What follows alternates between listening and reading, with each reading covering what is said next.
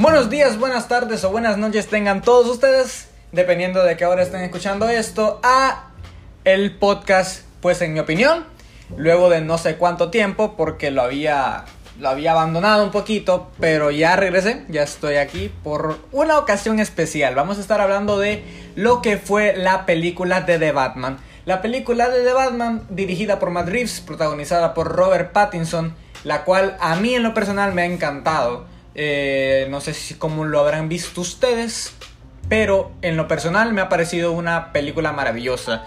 Em, lo que les podría decir hoy sería dejar la película muy en alto, porque siento que me gustó bastante, como les estoy diciendo. Así que básicamente el podcast de hoy va a ser una, una, cromada de sable de unos no sé cuántos minutos voy a tardar haciendo este episodio, pero vamos a estar intentando tomar unos puntos que tengo aquí escritos en Word de lo que a mí me pareció más importante de la película y de lo que se puede llegar a venir a, futuro en este universo. Así que vamos a empezar con lo técnico, vamos a empezar con lo que siento que es lo que inspiró a Matt Reeves a hacer su película de The Batman, la cual fueron las películas de David Fincher de Zodiac y Seven. Y cuando uno mira la película y ha visto anteriormente esas dos películas mencionadas, podemos ver que efectivamente sí tiene bastante inspiración en ambas, sobre todo en Zodiac, pero también no se puede dejar atrás la inspiración que tiene en Seven, porque en Seven lo que pasa, si no las han visto, es que están dos detectives en busca de un asesino serial que está asesinando personas en base a los siete pecados capitales, que es básicamente lo que se ve más o menos que pasa con Gordon y Batman, que son dos detectives que están intentando investigar al asesino serial, pero no en base a, a pecados capitales, sino que en base a sus acciones como políticos buitres. Vamos a estar hablando de Zodiac también, que Zodiac ya se basa más en lo que es el personaje del Riddler, que el Riddler voy a ver más adelante.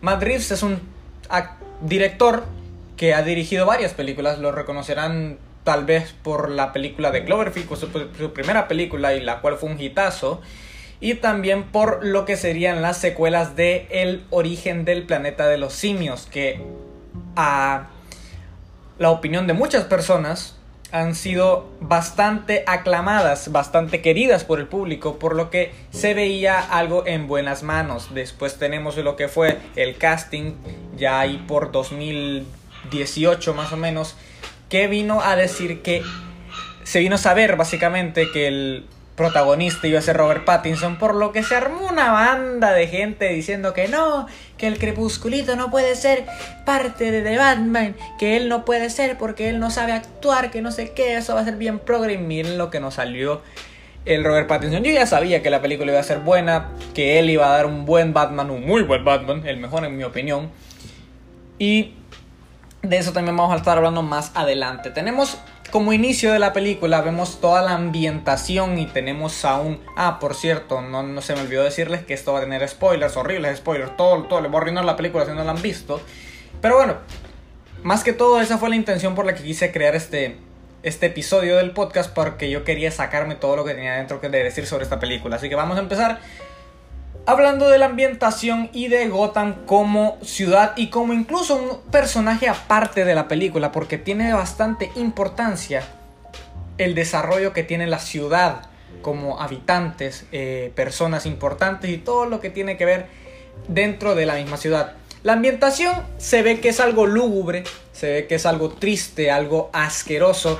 Y eso está bien, porque yo cada que miraba cosas corruptas en Gotham se ven en otras películas, se dice que no, que Gotham está corrupta, que, es una ciudad del asco, que no sé qué, pero nunca se había demostrado así como se demostró hoy en The Batman. Se ve cómo es que hay políticos que de verdad están trabajando con la mafia o que van o que consumen de su, de, de, lo que la mafia está haciendo. Entonces es algo bastante asqueroso de ver y yo cada que miraba cosas así en la película decía que qué asco, que cómo podía estar haciendo viendo cosas así, pero solo demuestra lo retorcido que es el mundo de, la ciudad en sí. Como de retorcida son la gente que ah, eh, tiene los puestos eh, más favorecidos de la, de la política de la política de Gotham y es lo que nos quiere llevar al siguiente punto, el Riddler. El Riddler, básicamente la película empieza con él, desde su punto de vista, viendo cómo es que eh, un político juega con su hijo, pero al mismo tiempo es la misma persona que va a matar y después se explica por qué lo mata, porque es una de las personas que estuvo relacionadas con el caso Maroni. El caso Maroni es el único logro que puede presumir la policía, pero del cual no se sabe muy bien cómo fue y eso es lo que nos tiene que contar el Riddler a lo largo de la película. ¿Por qué es que este es el mejor caso que ha tenido la película y, y la policía, perdón? ¿Y por qué es que se enorgullecen tanto si al final no hicieron nada productivo con ella? No hubo, no hubo un punto en el que ellos dijeran de que fue un logro porque fue más el mal que vino que el bien. La motivación del Riddler no solo es esta, la motivación del Riddler es ver que Thomas Wayne, el padre de Bruce Wayne, era uno de los políticos a alcalde, pero luego de ser asesinado, pues la gente ya no se estaba fijando en, todo lo bueno que iba a ser eh, Thomas Wayne, sino que en pobrecito Bruce Wayne, que está en su mansión solo y, y siendo un huérfano. Cuando Riddler también fue un huérfano, pero de los huérfanos que tuvo que pasar hambre, cuando incluso Batman no tuvo que pasar todo eso. Entonces, esa es la caracterización del Riddler que está basado, como les dije anteriormente, en el asesino del Zodíaco. El asesino del Zodíaco que fue un asesino que existió en la vida real un asesino que mató gente horriblemente, llamaba a la policía, les mandaba cartas y les decía cómo es que la había matado y que iba a seguir matando gente. Incluso en la película de Zodiac se ve que tenía ganas de matar a un montón de niños en un bus. Y entonces esa caracterización del Riddler de una persona despiadada que le gusta jugar con la policía dejando cartas para Batman, dejando cartas, haciendo videos, eh, streamings y todo eso nos lleva a entender un poquito cómo funciona la mente del personaje y vemos que no está, no está nada bien. Y con eso nos da a entender cómo es que él funciona, cómo funciona su, su juego, eh, todos los acertijos que él está haciendo nos llevan a, a, otro punto que él quiere y al final consigue su motivación, todo lo que él planeó le salió bien, todo lo que él quiso, pero no se siente satisfecho porque él quería demostrar también que Batman es igual que él. Que Batman es una persona inteligente, que Batman es una persona capaz de resolver todos los acertijos y detenerlo antes de que exploten, pero no pasa y sabe que si eso no llega a pasar, entonces la ciudad ya está horriblemente podrida.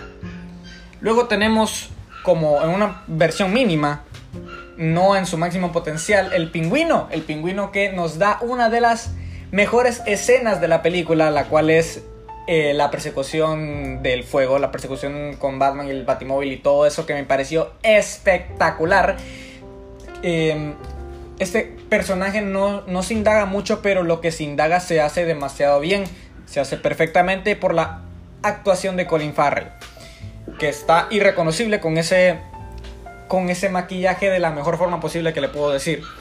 Y también tenemos a Carmen Falcón. Carmen Falcón que es uno de los villanos poco conocidos de Batman, pero que si se ha visto la serie de Gotham o, o la serie animada, se ve que es alguien bastante importante y la cual tiene un plot twist bastante decente, bastante bueno en cuanto a la familia de Bruce Wayne, lo cual esto quería pasar al siguiente punto. La familia de Bruce Wayne y cómo es Robert Pattinson como Batman. Robert Pattinson como Batman me parece un acierto, me parece algo bastante importante a tomar en cuenta en esta película porque nos demuestra cómo es la vida atormentada que tiene el personaje, cómo es que él ha usado la venganza como un método de decir no, que el mundo está mal y entonces yo quiero arreglarlo, pero esa forma en la que él lo quiere arreglar no es la correcta.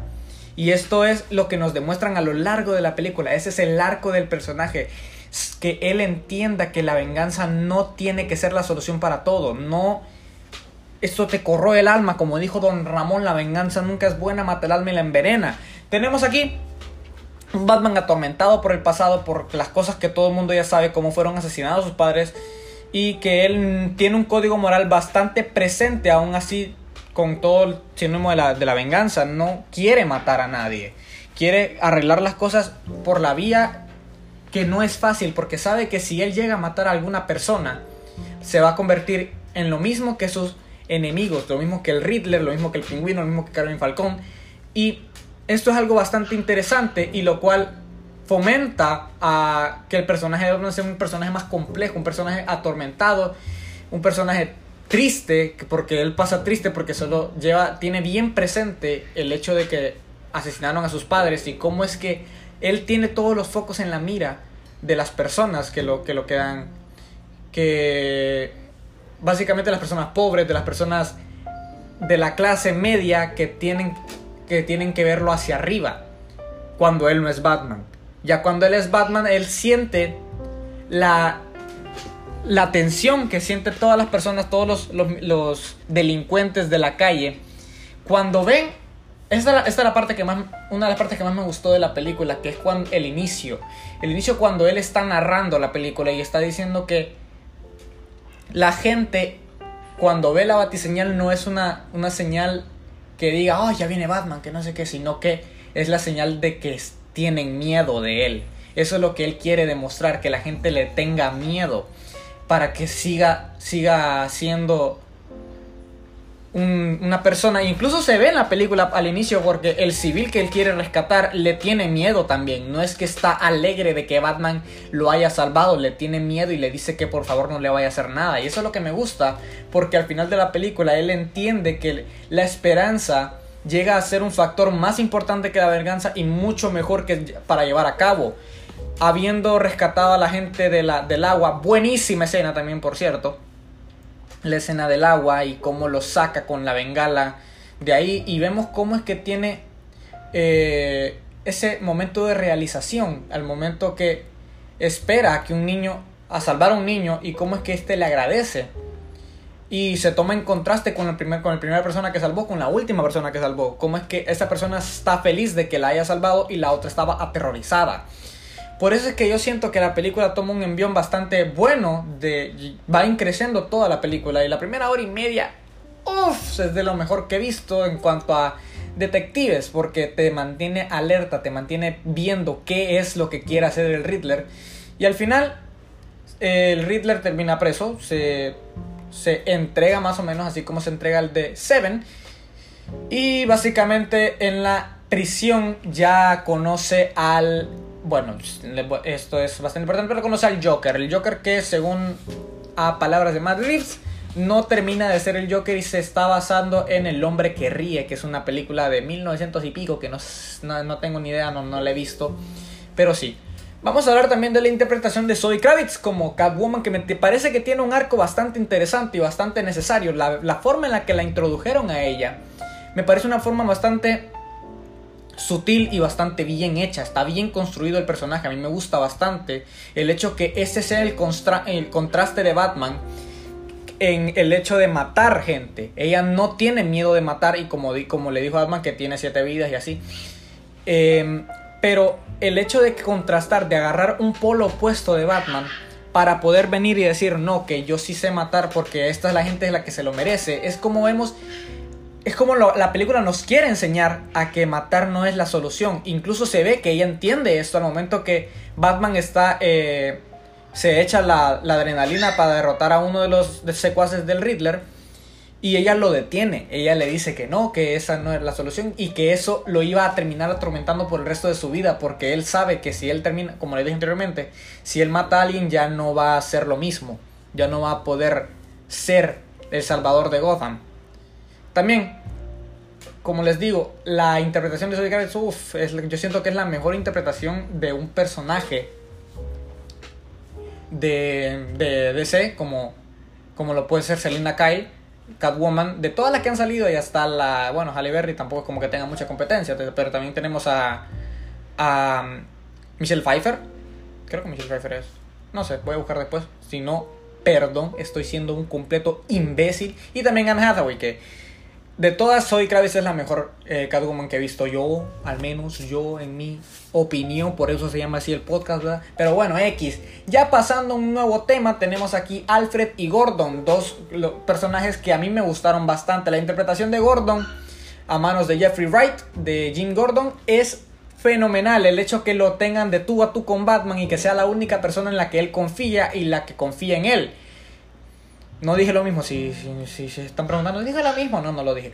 Em, esta interpretación de Gordon lo pone en un punto en el que él también es necesario para la historia, es, una parte esencial. La persona que está dentro del sistema, que quiere que sea salvado.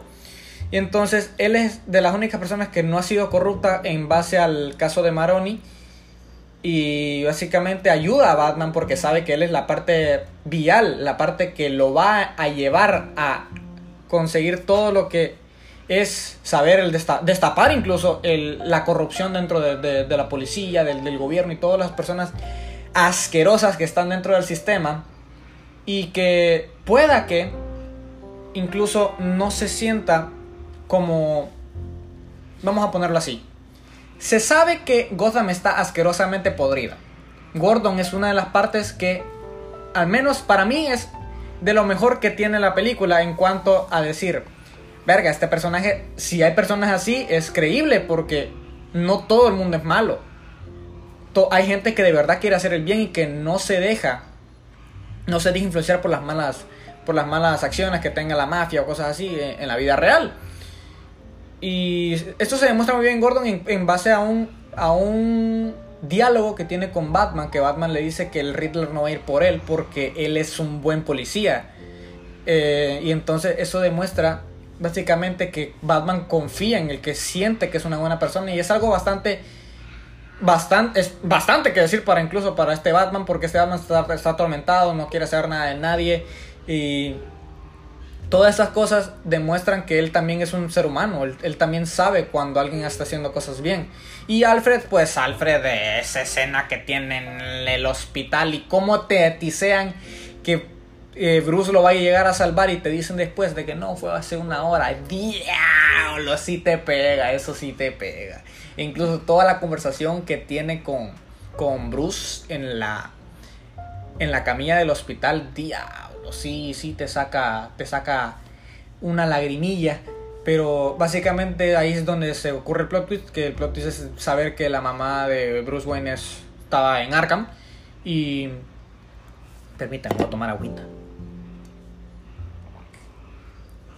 Y que Thomas Wayne no era la persona feliz, o, que está al menos sí, pero que cometió errores, como, como toda persona, como siempre los pintan que es la pareja perfecta en Gotham, en todas las películas, pero aquí no, aquí se veía que ellos tenían problemas, ellos, aunque no salen en la película, son un punto bastante importante, tanto en la vida de Alfred como en la vida de Robert, y etc. Después vamos a lo que fueron las escenas favoritas y lo que al menos para mí significaron. Aquí les puedo hablar un chingo de la escena en la que está el pingüino de cabeza. Em, y con Batman acercándose lentamente y con la música de Michael Giacchino, que Jesucristo, qué buen soundtrack tiene la película. Pero aquí es donde entra este, esta, aparte de, esto es técnico, lo que me gusta a mí, esta parte es técnica, esta escena es técnica, y hay otra escena que me gusta que es simbólica. La escena técnica es básicamente esta que les digo que eh, llega Batman acercándose lentamente con el soundtrack de Michael Giacchino del Batman que y mientras se ve el terror que está sintiendo el pingüino, pero se ve que está dado vuelta y con el fuego real atrás, se ve porque también dijeron que esto fue todo puro práctico, no es nada de CGI, me encantó y se nota la tensión y se ve que está dado vuelta porque una, esa es la visión que tiene el pingüino, ese es el POV, el point of view y también es como una alegoría a lo que fueron los, a cómo duermen los murciélagos en la vida real y como que, ¡oh! que me encanta la película y eh, eh, como les dije, este podcast va a ser unos, llevo 20 minutos robándole el sable a la película en general, le di 5 estrellas en Letterboxd, le di 10 de 10 en Instagram, pero bueno, y básicamente esa es mi escena favorita técnica, pero mi escena favorita que fue en total, como podríamos decir, simbólica, sería cuando Batman está en, como les dije anteriormente, con las bengalas, eh, llevando a todo el mundo, porque también está muy bien rodada, es, eh, porque la fotografía de esta película, la cinematografía, ¡oh! Yo siempre quise sacar el teléfono, toda la película, mis amigos y yo estuvimos eh, viéndola. Y cada que había una escena, un escenón que queríamos tomarle foto, le tomábamos foto. Hay veces que ni, ni, nos salía, pero siempre quisimos hacer este tipo de fotos al momento de querer ver las escenas favoritas. Quiero volver a ver la película en el cine. para poder tomarle fotos a, a varias escenas que me gustaron. Como por ejemplo la que les comenté, que es básicamente él guiando a toda gótica luego de salir de la, de, del agua y cómo se ve que los está salvando. Para mí esa escena es lo más... Ojo, estos son palabras mayores. La escena más simbólica y más importante de todo lo que significa Batman de aquí hasta cualquier adaptación del personaje que ha habido. ¿Por qué? Porque es donde él demuestra que le importa a la gente, que él hace estas cosas por la gente, por la ciudad. Pues como les digo, Gotham también es parte, es un personaje aparte, es, el eje central de la película. Sin Gotham esta película no sería nada. Y eso es lo que eh, este, este, esta escena demuestra. Cómo es que él salva a la gente, cómo es que él demuestra que es el punto inicial el punto en el que nosotros tenemos que ver y decir, wow, se nota que este es un buen Batman, se nota que esta es una buena película y todo lo que aún habiendo perdido, entre comillas, porque las bombas explotaron, la gente no terminó de morir, pero se nota que todavía le queda luz, hay una luz al final del camino que Batman va a tener que encontrar para la salvación de la ciudad. Incluso poniendo su propia vida en riesgo, como le dijo Alfred y como demostró él al momento de colgarse dentro de, de los dispositivos eléctricos que estaban amenazando el agua para que la gente no se rostizara. Los cortó, incluso se montó y cayó al agua. Se salvó. Y así. La película en general, la película en general, como les dije anteriormente, me pareció una joya, me pareció algo excelente, bien dirigida, bien escrita. Eh, las motivaciones de los villanos excelentes también. Carmen Falcón como villano me pareció una interpretación sólida, aunque no sale tanto. El Riddler me pareció genial y cómo lo ticiaron con el Joker. Me pareció también el pingüino, un personaje bastante excéntrico que se roba todas las escenas en las que sale. Y cómo es que están estructurados los, los, los acertijos de Riddler. Cómo es que él viene y te dice, aunque no adiviné ninguno, la verdad, pero sí. Y también es el de El Rata Alada, que se me cuando vi que era un URL, no URL, dije, ¡ah, la vértebra! Pero, ajá. La película en general me encantó, esto fue una cromada de rifle de 21 minutos. Y ahora vamos al último punto de lo que puedo esperar para una segunda o tercera parte. Ya vimos que está ticiado el Joker, pero no creo que vaya a salir en la tercera parte, o al menos no vaya a tener el rol antagónico principal. Porque para mí sería mejor que se centraran en otro villano, así como también lo dijo Robert Pattinson, como también lo dijeron los demás del cast y como también lo dijo Matt Reeves. Matt Reeves dijo que lo que quería hacer era básicamente algo así como un Mr. Freeze, un personaje que no se han adaptado bien a la pantalla grande. Y Robert Pattinson dijo que quería hacer algo con la corte de los búhos. Y esa idea me voló la cabeza porque siento que es una idea bastante buena. Si no saben, la corte de los búhos es básicamente uno de los ejes del por qué Gotham está tan en la mierda. Es básicamente el punto de quiebre de por qué es que Gotham está como está. Y tenerla como villanos principales me parece un, un acierto. Me parece algo bastante acertado de parte del cast y que yo estaría 100% dispuesto a ver. Ya para terminar vamos a hacer mis conclusiones. Em, me encantó la película, esa es mi conclusión final, así que eso es todo lo que tengo que decir por el día de hoy. 24 minutos, em, me parece algo bastante sólido, bastante bien rodado, como les dije, me encantó la película. Si a alguno de ustedes no le gustó, pues puedo llegar a entender que la película son tres horas, pero al menos para mí no se sintieron. Y cada que yo miraba una escena decía, no, por favor que no termine la película. Y cuando terminó dije, nah. Y, la, y quedé con ganas de verla. Sale 45 días después del estreno en HBO Max. Así que ahí también las voy a estar viendo otra vez. Y básicamente si a ustedes les gustó o no les gustó me pueden decir tranquilamente. Yo voy a estar en acuerdo o en desacuerdo con su opinión equivocada o no. Así que vamos a estar eh, viéndonos o escuchándonos en algún otro momento. No sé si voy a seguir subiendo. La verdad es que voy a seguir subiendo cuando yo sienta que la película lo vale. Cuando alguna serie me, me interese, me impacte demasiado, así como lo hizo esta película. Entonces, esto sería todo por mi parte el día de hoy. Espero que estén bien, que coman saludablemente, tomen agua y por mi parte me despido. Nos vemos en otro episodio de Pues en mi opinión.